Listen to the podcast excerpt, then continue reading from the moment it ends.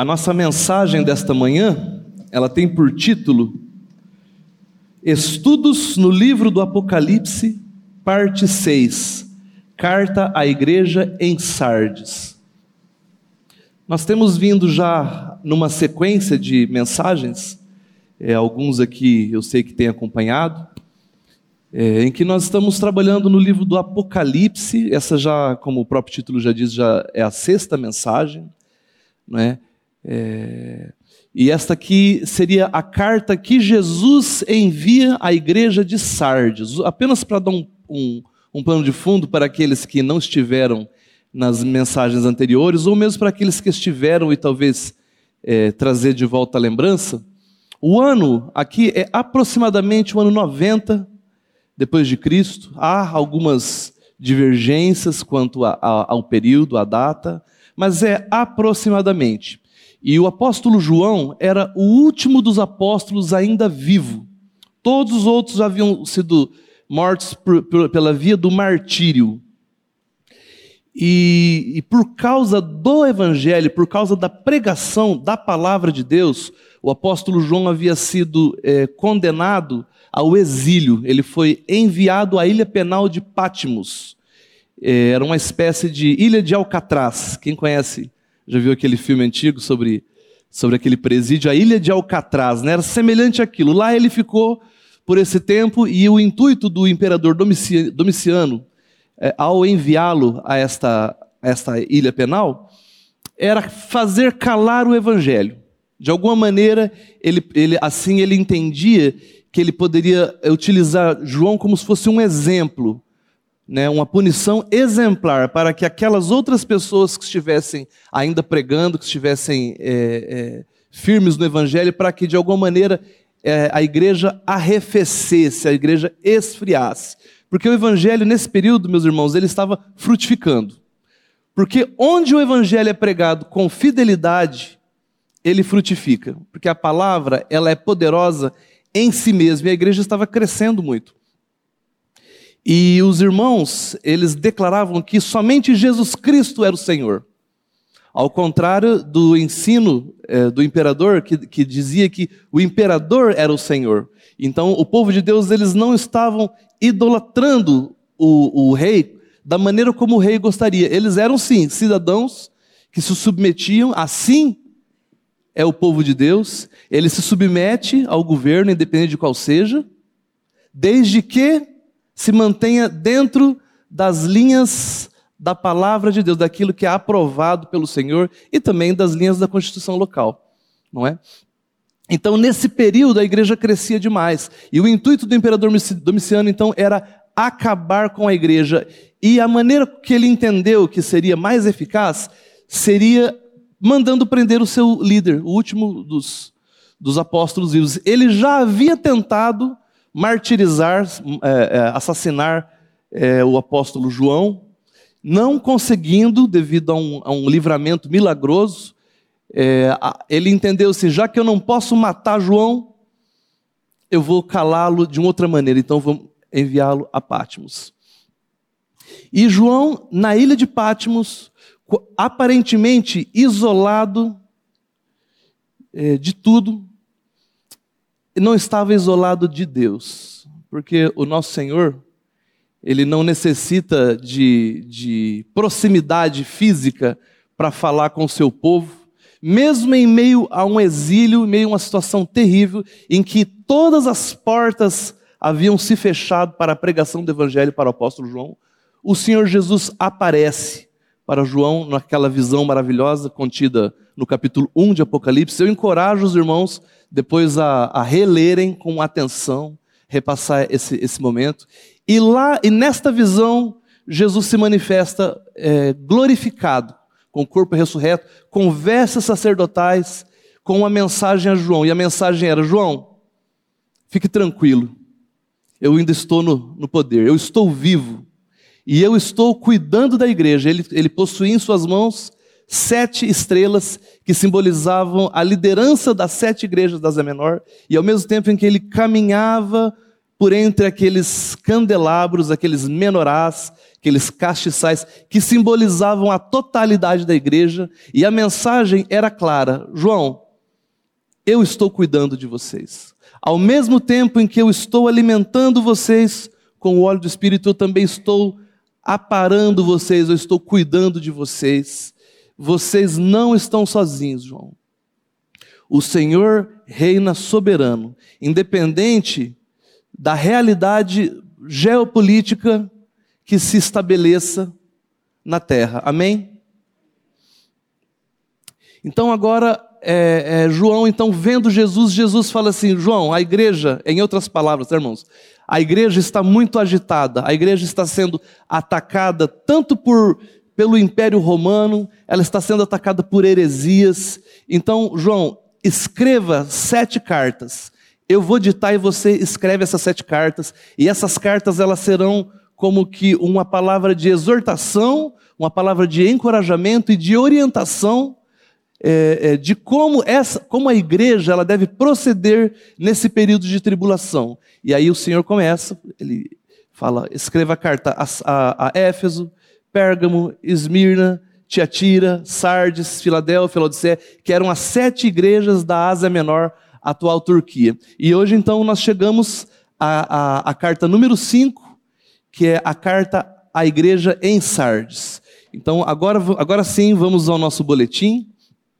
E eu convido todos os irmãos a uma só voz e com todo vigor lermos juntos este, esta carta na íntegra que se encontra no boletim. Apocalipse 3, versos de 1 a 6. Palavras de Jesus. Ao anjo da igreja em Sardes, escreve: Estas coisas diz aquele que tem os sete Espíritos de Deus e as sete estrelas. Conheço as tuas obras, que têm nomes de que vives e estás morto. Sê vigilante e consolida o resto que estava para morrer, porque não tenho achado íntegras das suas obras na presença do meu Deus. Lembra-te, pois, do que tens recebido e ouvido, guarda-o e arrepende-te, porquanto, se não vigiares, virei como ladrão e não conhecerás de modo algum em que hora virei contra ti. Tens, contudo, em Sardes umas poucas pessoas que não contaminaram as suas vestiduras e andarão de branco junto comigo, porque são dignas. O vencedor será assim vestido de vestiduras brancas, e de modo nenhum apagarei o seu nome do livro da vida. Pelo contrário, confessarei o seu nome diante de meu Pai e diante dos seus anjos. Quem tem ouvidos, o que o Espírito diz às igrejas. Ao boletim. Dando continuidade aos nossos estudos no livro de Apocalipse, chegamos à carta de Jesus Cristo à igreja de Sardes. Esta é a quinta de um total de sete cartas enviadas por Jesus às igrejas da Ásia Menor, atual Turquia por intermédio do apóstolo João. Em cada uma dessas cartas, Jesus traz orientações, correções, advertências, promessas, palavras de encorajamento e de consolo. Eram dias de muita tribulação. A igreja de Cristo sofria com severas perseguições e com heresias perniciosas. A igreja de Cristo, meus amados, por vezes, ela é atacada, digamos, por fora. No caso de, desse período da igreja, é, principalmente das primeiras igrejas a, qual, a quais foram endereçadas as cartas anteriores, é, eles, estavam, eles sofriam uma perseguição muito grande por parte do império, como já dissemos.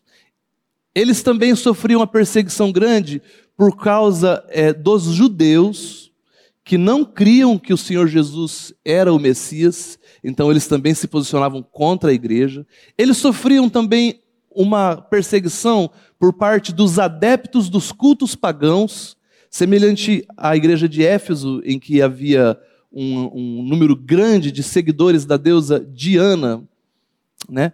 E então era, era uma perseguição externa, tanto do, do império, como dos judeus, como dos pagãos. Mas não era apenas esse tipo de perseguição que havia. Havia também uma perseguição interna. E, e, e é sempre assim que acontece, meus irmãos. Há uma perseguição frontal, direta, clara, objetiva, inegável, como nos dias de hoje, inegável. Mas também há uma outra estratégia do inimigo, que é não, não, não um ataque frontal, mas um ataque sorrateiro por dentro, se infiltrando dentro do seio da igreja. Então haviam heresias perniciosas que, que estavam sendo semeadas por, por homens ímpios, porém com aparência piedosa. Havia a heresia, por exemplo, de Jezabel, que era aquela, aquela falsa profetisa da, da igreja de Tiatira. Havia os nicolaítas, que eram seguidores do Nicolau, que era um herege também. É, haviam aqueles adeptos da doutrina de Balaão, doutrinas falsas, mentirosas, que tiravam a centralidade de Cristo e colocavam no homem, de alguma maneira, ou que pregavam uma vida é, apartada da santidade. Você pode viver da maneira que você quiser, você está na graça. Esse tipo de heresia eles, ele, ele encontrou, encontrava no coração das pessoas é, um, um, certo, um, uma medida de acolhimento. E dessa maneira eles, o ataque, tanto externo como interno, ele, ele estava se tornando eficaz. É nesse momento que o Senhor Jesus aparece, ressurreto, glorificado e glorioso, para poder cuidar, para poder tratar da sua igreja, dar-lhe munição, dar-lhe condições de resistir ao ataque frontal e resistir também ao ataque interno. A cidade de Sardes havia sido a capital do antigo reino da Lídia, até aproximadamente três séculos antes de Cristo, época em que se vangloriava de ser uma cidade segura e impenetrável devido aos seus muros fortificados e à sua posição geográfica privilegiada. Sardes ficava no alto de uma colina, rodeada por formações rochosas que dificultava muito uma possível invasão inimiga, gerando assim excesso de autoconfiança e até mesmo uma certa displicência para com a segurança da cidade. Sardes ela era uma cidade que se orgulhava das glórias do passado, ao mesmo tempo em que ela estava experimentando um período de decadência econômica e geopolítica.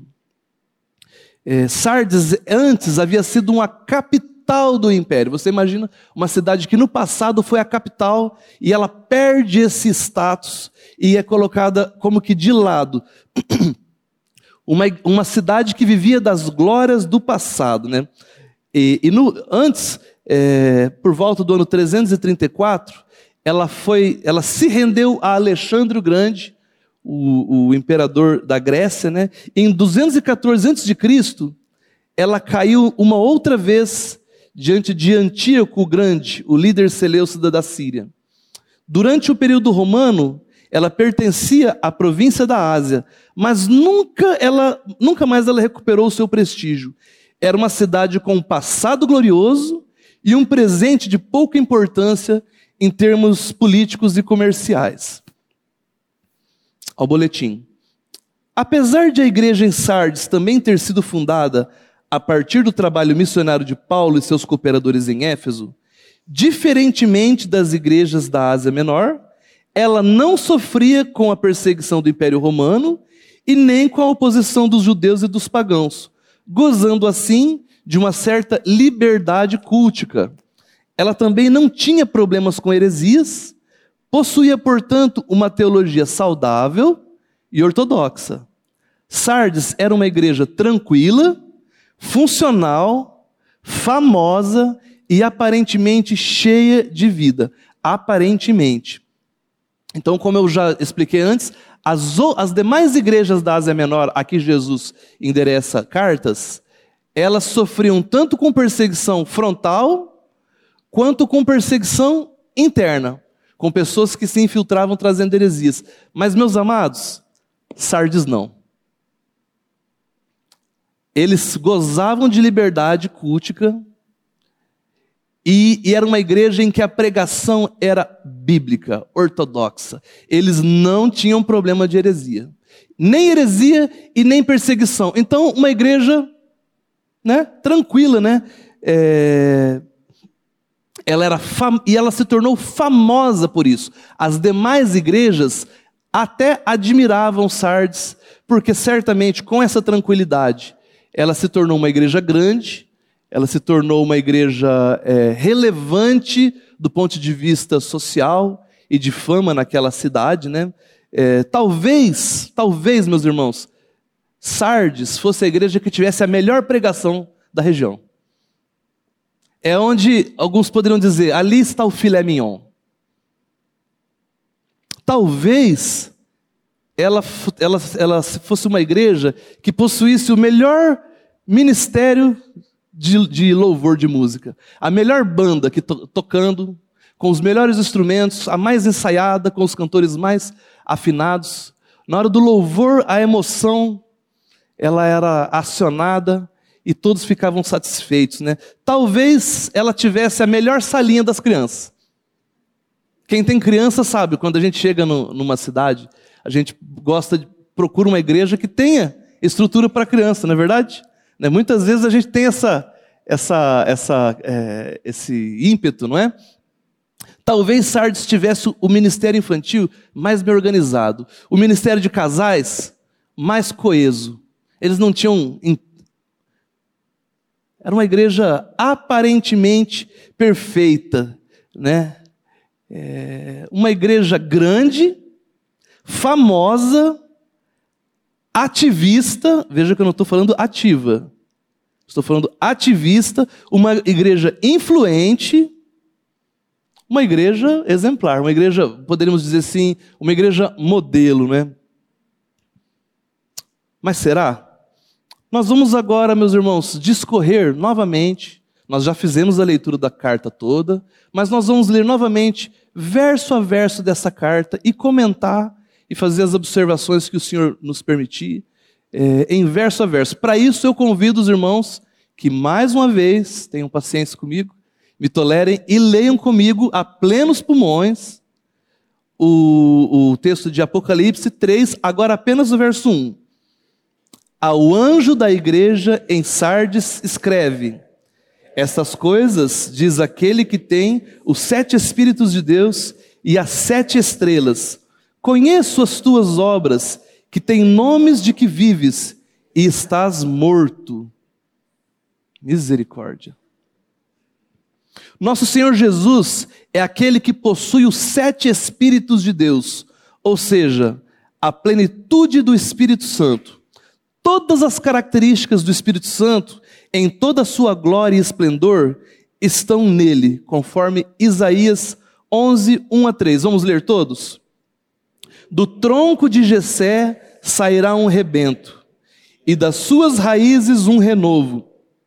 Repousará sobre ele o espírito do Senhor, espírito de sabedoria, de entendimento, o espírito de conselho, espírito de fortaleza espírito de conhecimento e de temor do Senhor.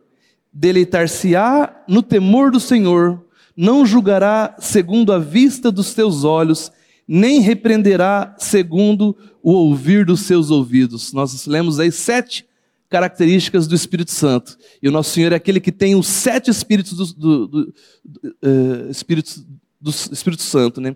E a, mas, meus irmãos, a primeira característica de alguém que é cheio do Espírito Santo, qual seria? Qual que é a primeira característica de alguém que é, que, que é cheio do Espírito Santo? Fazer milagre? Falar em línguas?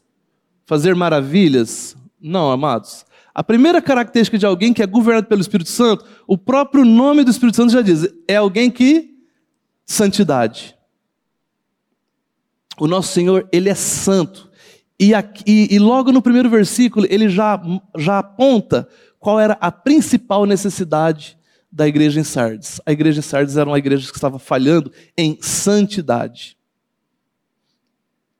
As obras dos crentes sardenses contrastavam com a sua fama Tinha nome de que estava viva, mas estava morta. Sardes era uma igreja que vivia de aparências. Tinha na hipocrisia sua marca principal. A uma igreja como essa, Satanás não tem nenhum interesse em atacar, pois as tribulações poderiam gerar quebrantamento e despertar a igreja a buscar ao Senhor de maneira sincera. Daí a ausência de perseguição. Vocês percebem isso? Talvez, meus irmãos, pensem na sua vida devocional, você com o Senhor. Toda vez que você buscou o Senhor com o coração contrito, buscando se consagrar ao Senhor, buscando na Sua palavra, buscando a presença, orando, se dispondo, né? Todas as vezes que você fez isso, você sofreu perseguição. Verdade? Você teve algo, alguma coisa que se opôs à sua busca de consagração e de santificação. Agora, meus amados, se você está tendo uma vida muito tranquila, questione-se. Uma vida muito tranquila. Satanás ele não tem interesse em perseguição em alguém que não faz sentido, meus irmãos. Por que Satanás ele, ele vai perseguir alguém que é hipócrita? Para que essa pessoa perceba a situação que está e busque o Senhor? Não. Deixa eles quietinhos. A igreja está, olha. É a igreja que o diabo gosta. Misericórdia, né, meus irmãos? A analogia que, que, que Jesus usa, ela é muito severa. Sardes é comparada a um cadáver. Misericórdia, meus irmãos. Quais as características de um cadáver? Um cadáver ele é frio, ele é rígido, ele é pálido, ele possui forte odor, e ele não pode fazer nada por si mesmo. Mais alguma característica de um cadáver aí? Ninguém gosta de ficar perto, né? Não é verdade? Um, e, e, e, outra coisa, meus irmãos, olha para o boletim. Um cadáver, ele só piora. Você já pensou nisso? Que um cadáver não melhora? O cadáver, ele só piora. E ele ele é incapaz de perceber a condição que ele está. A menos que haja um milagre, ele vai, ele vai continuar no seu processo de, de deterioração até que ele desapareça por completo até que ele vire poeira. Um cadáver só piora. Mas é uma coisa interessante: esse cadáver aqui, ele tem a aparência de que está vivo.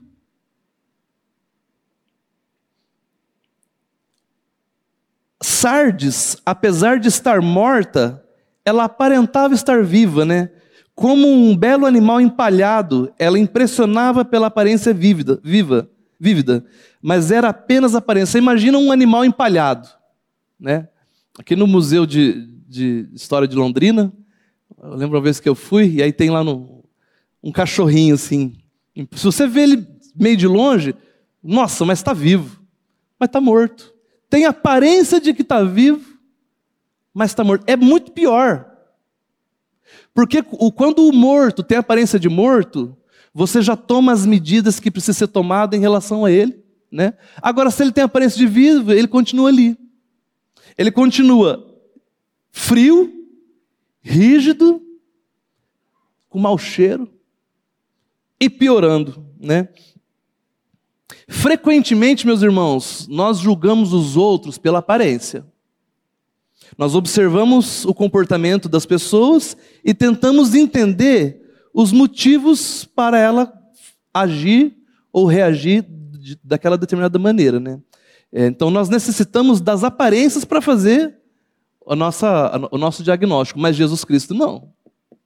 A melhor igreja da Ásia Menor, Jesus vira para ele e fala assim: vocês estão mortos ou igreja morta. Somente Jesus poderia fazer esse diagnóstico. Todo mundo, ela convencia todo mundo. Só Jesus poderia fazer esse diagnóstico, só ele poderia vir com essa palavra. Né? Quando enviou essa carta ao mensageiro da igreja é, em Sardes, Jesus então ele contrariou a impressão popular dos discípulos. Apesar de ter a reputação de uma igreja forte, ativa, ele viu as falhas e sabia que aquela congregação já estava morta.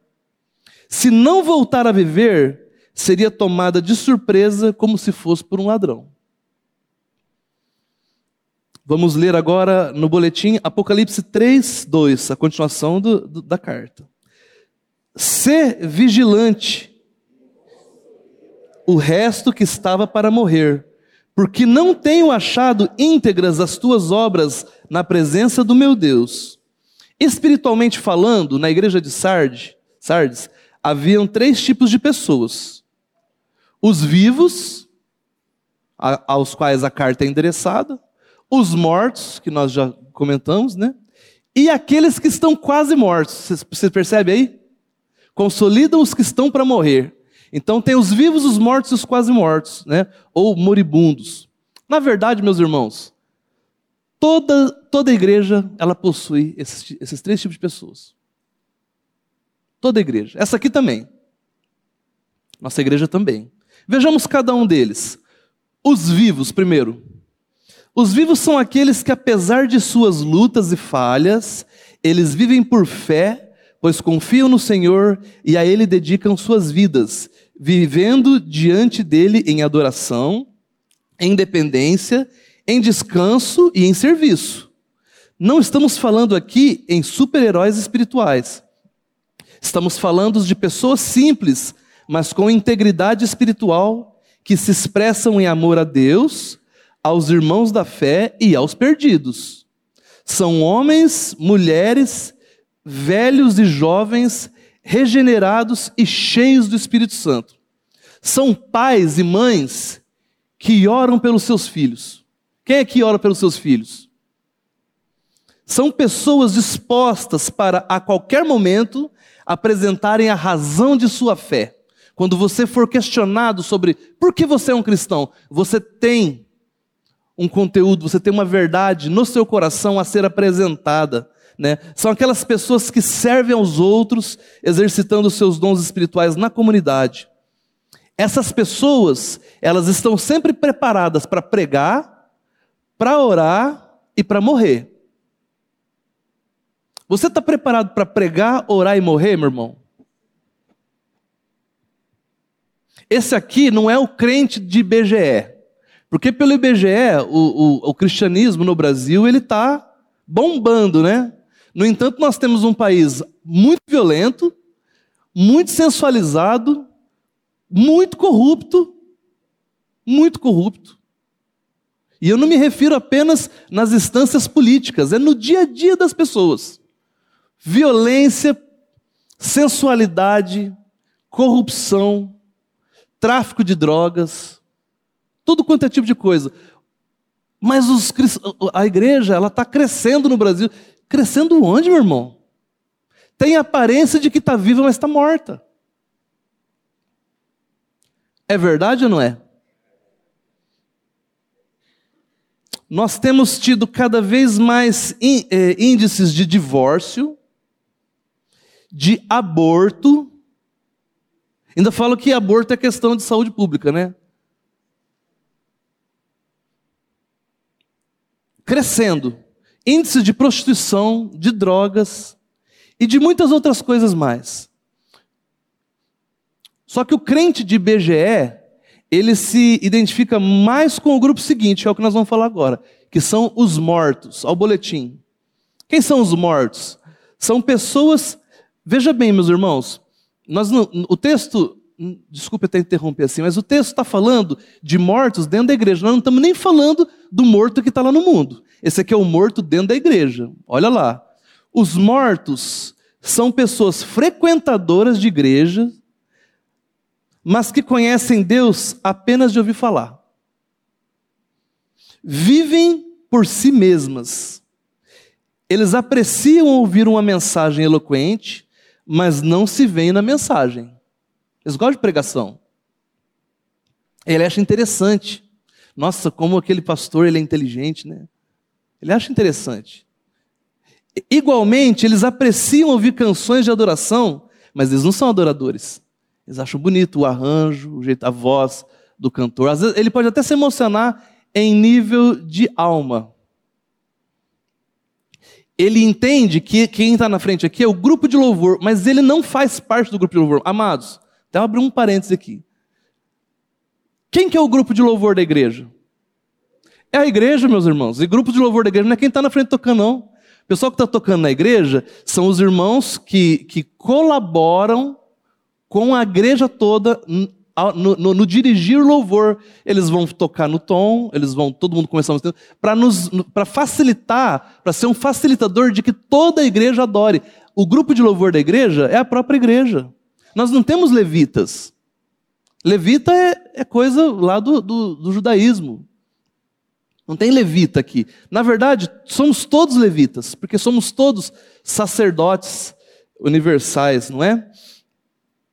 é? essas pessoas, eles são religiosos por tradição, mas sem realidade interior. Essas pessoas diferem das demais pessoas do mundo apenas por sua conduta moral externa, mas estão tão distantes de Deus quanto o maior dos ímpios elas não podem ver e nem entrar no reino de Deus, a menos que, pela graça de Deus, mediante a fé em Jesus, creiam na pessoa e na obra de Jesus Cristo na cruz do Calvário. Será que você faz parte desse grupo? Quando o nosso Senhor Jesus Cristo, na cruz do Calvário, ele diz assim: está tudo consumado. Quando ele entrega o seu sangue para a remissão do pecado, e dele também sai água para a purificação de todo pecador. Ali o nosso Senhor ele estava fazendo uma obra completa de salvação. Ele perdoou todos os seus pecados, mas não apenas isso, isso seria apenas metade da obra. A outra metade é que ele levou você a ser crucificado juntamente com ele, e a sua velha natureza ela morre com Cristo. Se você já passou por essa experiência, você não está enquadrado nesse grupo dos mortos. Agora, se você ainda não teve essa experiência, meus irmãos, busque o Senhor. Se hoje ouvirdes a voz do Senhor, não endureça o seu coração. Essas pessoas, elas precisam crer no evangelho da graça. Por quê? Porque elas pensam que são crentes. Às vezes porque é filho de crente. Às vezes porque foi na igreja a vida inteira. Ela pensa porque ela está ligada à tradição, mas o seu coração é um coração frio, rígido, que não consegue olhar para nada além de si mesmo, buscando sempre querer é, é, satisfazer a sua própria vida, as suas vontades, tentando sempre o caminho mais fácil, o máximo de prazer, de vantagem, com o mínimo de esforço e de preferência sem nenhuma responsabilidade. Esse é o morto espiritual. E dentro da igreja é pior, meus irmãos. Porque quando está no mundo, você sabe, você identifica. Agora, dentro da igreja, a gente não sabe. Por isso que o evangelho ele precisa ser pregado. O evangelho não é, não é pregado é, é, vez ou outra. A palavra de Deus, ela tem ensinos de encorajamento, ela tem ensinos de santificação, ela nos ensina a ser bom, sermos bons pais, bons cidadãos, mas a obra de Cristo na cruz, a palavra do novo nascimento, ela precisa ser martelada na nossa cabeça. Por quê? Porque tem gente aqui que ainda não nasceu de novo e talvez pensa que nasceu de novo.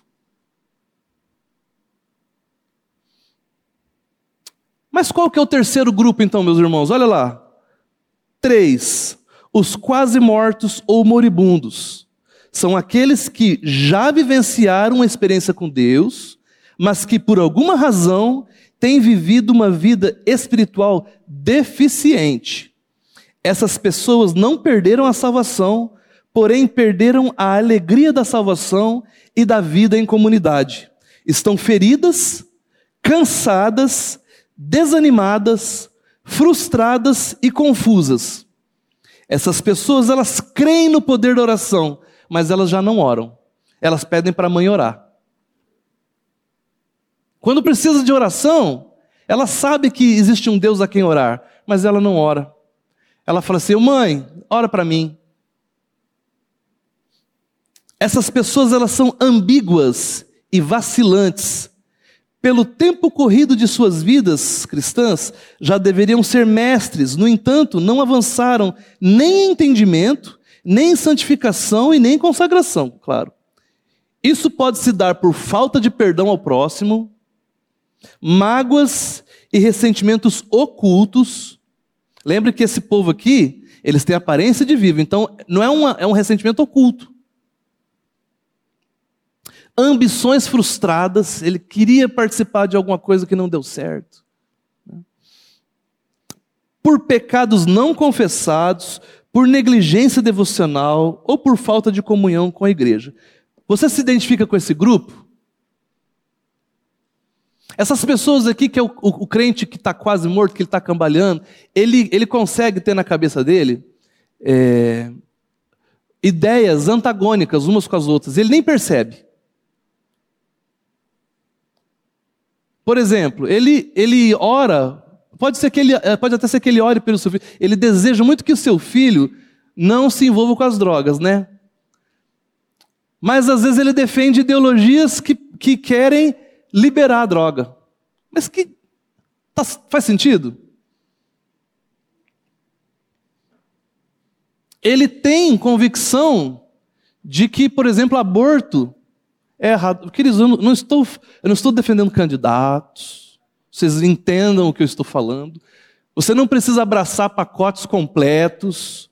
Não, não, não existe candidato perfeito. Mas, amados, como um cristão ele pode se colocar do lado de, de, de, de políticos, ou mesmo representantes de, de outra ordem, que são a favores e militantes de coisas que vão contra a própria palavra de Deus.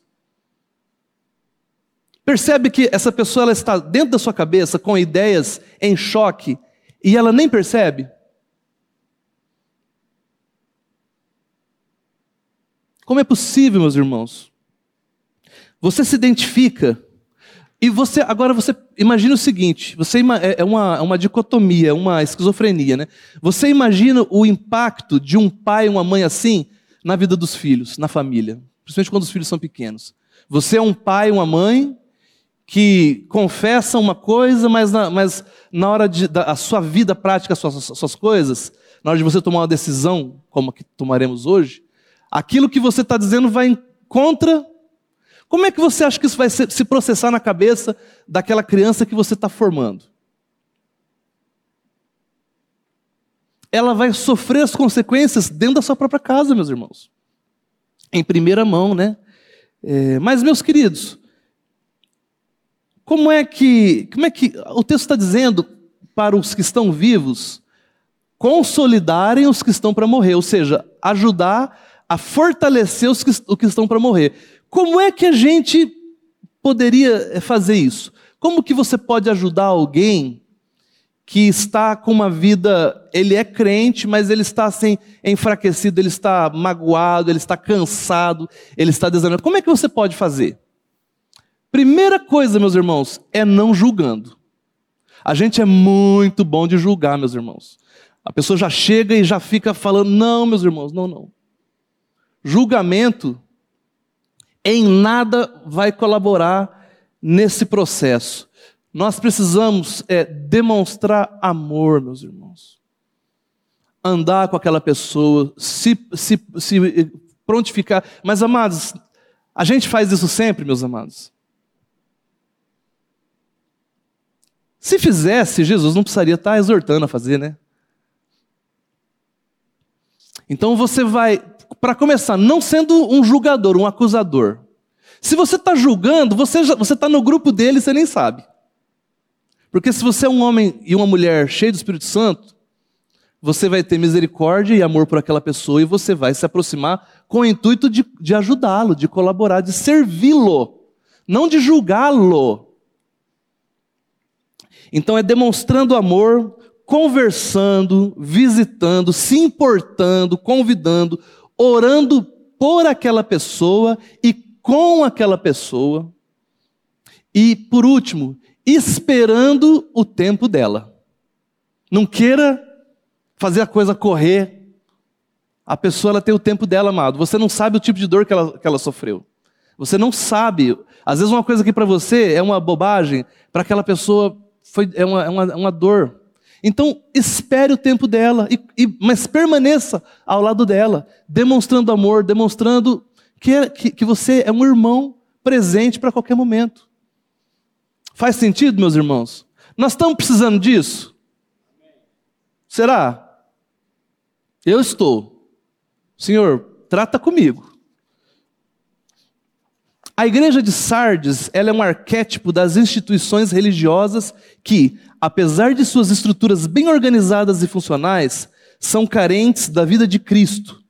Tem em sua maioria de frequentadores pessoas ainda sem nenhuma experiência real com Deus e também pessoas que já foram regeneradas, porém que necessitam urgentemente de cuidados, de discipulado, de acompanhamento pastoral mais profundo, até que a saúde espiritual seja restabelecida. Então você tem pessoas a serem evangelizadas, que são os mortos. Para essa você tem que pregar o evangelho, orar por ela, interceder. E você tem aqueles crentes que necessitam de cuidado, de ser amado, de ser amparado, de você se colocar, vem aqui, meu irmão. Vamos junto. Vamos andar, vamos andar devagar, mas não vamos ficar parados. Vamos andar devagar. Vamos orar. É? Você conhece alguma igreja assim? Não, né? Palavras do Senhor, Apocalipse 3:3, todos juntos a uma só voz. Lembra-te, ó, olha só essa palavra lembra-te. Sabe o que quer dizer lembra-te? Quer dizer, você já sabe disso. Não é novidade para você. Eu não estou falando nenhuma novidade. Essa, é, eu, não, eu não sou um pregador de novidades, ainda que eu sou pregador de boas notícias. Mas não é novidade, é, é, uma, é algo que já foi depositado no seu coração.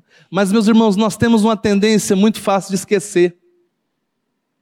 Depois do Covid, então, aí que o pessoal esquece mesmo, né?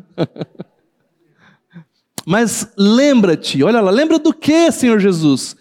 Lembra-te, pois, do que tens recebido e ouvido. Guarda-o, arrepende-te, porquanto se não vigiares, virei como ladrão e não conhecerás de modo algum em que hora virei contra ti. Percebemos que o problema de Sardes não era de natureza doutrinária, pois o Senhor não censura sua doutrina. Pelo contrário, a doutrina deles era correta. No entanto, eles deveriam levar mais a sério o ensino recebido. Olha lá. Lembre-se do que você já tem recebido, vocês já estão recebendo uma palavra boa. Não tem heresia, meu irmão. Sardes não é corrigida por causa de heresia. O púlpito de Sardes é um púlpito saudável. Mas e a igreja? Amados, um púlpito saudável não basta. Você pode ter a melhor pregação. Está claro isso? A congregação necessita se lembrar do que já foi dito e do, daquilo que eles já fizeram. Eles precisam guardar o que, o que aprendeu. O que é guardar, meus irmãos? Guardar é você colocar um guarda na porta do seu cofre. Provérbios diz assim que de tudo que você for guardar, Guarda o seu coração, porque dele procede todas as fontes da vida. É colocar um guarda na frente daquilo para que essa palavra não seja contaminada, mas não apenas isso, para que você viva isso que você já ouviu. Essas palavras, elas, elas, elas bateram no ouvido dos sardenses de maneira muito interessante, porque é, como nós não conhecemos muitas vezes a história da cidade, é, a gente perde alguns detalhes, algumas minúcias, né? É, essa igreja de Sardes, ela estava carente de vigilância. Essa era, a principal carência dela, né? E a história nos conta que aproximadamente em 546 a.C., o rei Creso da Lídia, Lídia era a nação da qual Sardes era a capital. O rei de Sardes ele foi derrotado pelos persas, por Ciro, né, sob o comando do rei Ciro. O exército persa, ele rodeou Sardes, E ele esperava uma oportunidade de poder invadir. Só que, como eu já disse, Sardes era uma cidade muito fortificada. E ela, ela no alto de uma colina, e ela tem montanhas ao redor. Era uma cidade praticamente impossível de ser invadida. Mas Ciro ficou ao redor aguardando o momento mais adequado. Né? O exército persa, então, ele aguardava uma oportunidade de invadir Sardes, pois ela era muito fortificada. Foi quando alguns soldados persas observaram, gente, eles, o inimigo ele fica observando. Os soldados persas eles observaram um soldado de Sardes descer pelas rochas. A cidade era alta, os, os persas embaixo. E eles viram um soldado descendo, mas não abriu o portão. Por onde ele passou? Tem uma fenda, tem uma brecha, tem uma, uma, uma passagem secreta aí. E aí, ao ver esse, esse soldado de longe descendo, é, foi revelado o caminho que daria para uma pequena fenda na rocha, uma brecha. E assim, pela brecha, por essa brecha, os persas conseguiram invadir Sardes à noite. Eles não invadiram na luz do dia. Eles invadiram à noite quando estava todo mundo dormindo. Eles se, se colocaram no centro da cidade. Quando a cidade acordou, Sardes já havia sido tomada. Sem batalha. Por causa de uma brecha. É uma brecha, meu irmão. É uma brecha que eu e que você dá na, na, na sua vida, em que o inimigo vem e invade. Olha que coisa interessante. Aí, aí, como que um ladrão, na noite, os persas, Ciro, ele, ele invade Sardes e a toma. Jesus está trazendo a lembrança daquelas pessoas um, um episódio que trazia vergonha a eles.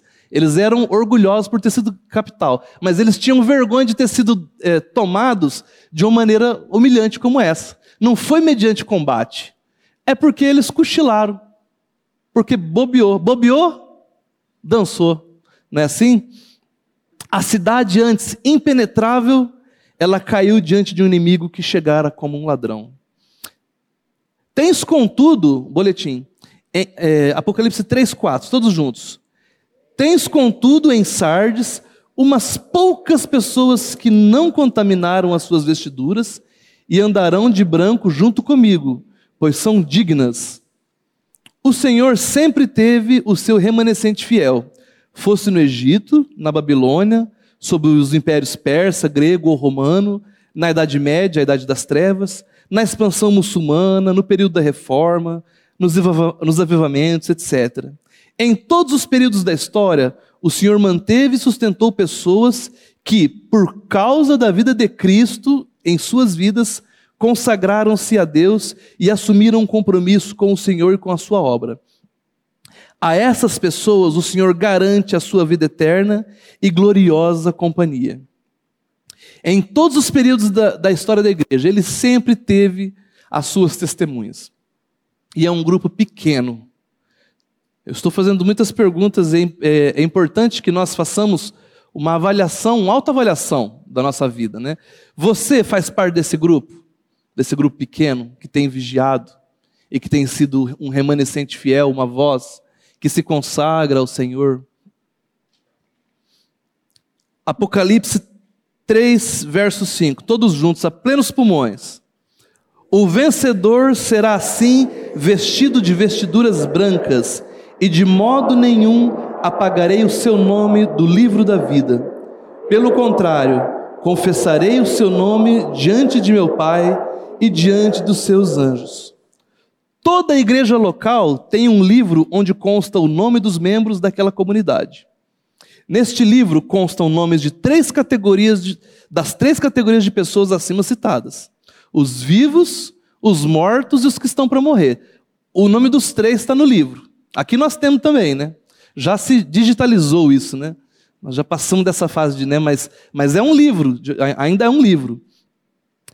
Só que esse livro da igreja, periodicamente, precisa ser atualizado devido à movimentação de membros. Novos nomes são escritos e outros são apagados. Por que, que é apagado? Às vezes a pessoa faleceu, às vezes ela se mudou para um outro, para uma outra eh, cidade, ou mesmo para uma outra igreja da mesma cidade, ou simplesmente ela parou de vir. Aí o nome dela, depois de um, de um tempo, é, é, esse nome é apagado, não faz mais parte do rol de membros da igreja local, igreja com E minúsculo. Né? Meus irmãos, mas os nomes incluídos no livro da vida jamais serão apagados. Por quê? Pois os dons e a vocação de Deus são irrevogáveis. Se você já nasceu de novo, seu nome está escrito lá no livro da vida e ninguém jamais poderá apagá-lo. Porém, meus amados, o fato de você não perder a salvação não significa que você não possa perder a sua alegria de salvação não possa perder a sua alegria de comunhão. Você não, não possa estar negligenciando o seu chamado, a sua vocação. Quando você nasceu de novo, você recebeu um dom, ou até mais de um. Alguns têm muitos dons. Né? Mas o fato de você ter o seu nominho lá, não significa que, que isso é automático, querido. Isso não é automático. Nós ainda nem estamos falando de galardão, né? eu não vou nem entrar nesse assunto, porque senão abre para mais uma hora de palavra. Né? Apocalipse 3,6 nos diz assim: Quem tem ouvidos, ouça o que o Espírito diz às igrejas. As cartas às igrejas do Apocalipse sempre terminam com um chamado àqueles que, com discernimento espiritual, compreenderam e se identificaram com a mensagem. As coisas espirituais se discernem espiritualmente, e somente alguém que teve seu espírito vivificado pode receber essa palavra adequadamente. Se você, se isso toca o seu coração, é porque o seu espírito ele já foi vivificado. E então há um, um, testificar do Espírito Santo com o seu espírito, né? Essa palavra ela diz algo a você? Ela diz algo a essa igreja? Será que é uma mensagem atual? Ou será que ela é apenas lá para a igreja de Sardes? Esses irmãos, eles receberam as novas e limpas vestes da salvação, mas eles estavam permitindo que essas vestes fossem contaminadas por uma vida displicente em relação à mensagem ouvida. Ouve a mensagem, a mensagem é boa, o problema não está no púlpito. Algumas vezes está. Nas outras igrejas, estava no púlpito. Nessa, não. O problema estava nos ouvintes, que ouve a palavra, mas não mistura com fé, não aplica. Ah, essa palavra ela, ela era boa para o outro, aquele que não veio. Não é verdade, né? É, em Tiago 1, 22 a 25, não está no texto, mas eu gostaria de ler. Diz o seguinte: Tornai-vos, ó, tornai-vos quer dizer res, também responsabilidade sua. Você tem responsabilidade? O Senhor faz tudo, mas Ele faz tudo com você. Ele não faz tudo se você não, não, não vier junto. Ele pega a sua mão e vai junto com você. Tornai-vos, pois, praticantes da palavra, e não somente ouvintes, enganando-vos a vós mesmos. Porque se alguém é ouvinte da palavra e não praticante, assemelha-se ao homem que contempla num espelho o seu rosto natural, pois a si mesmo se contempla e se retira, e para logo se esquece de como era a sua aparência.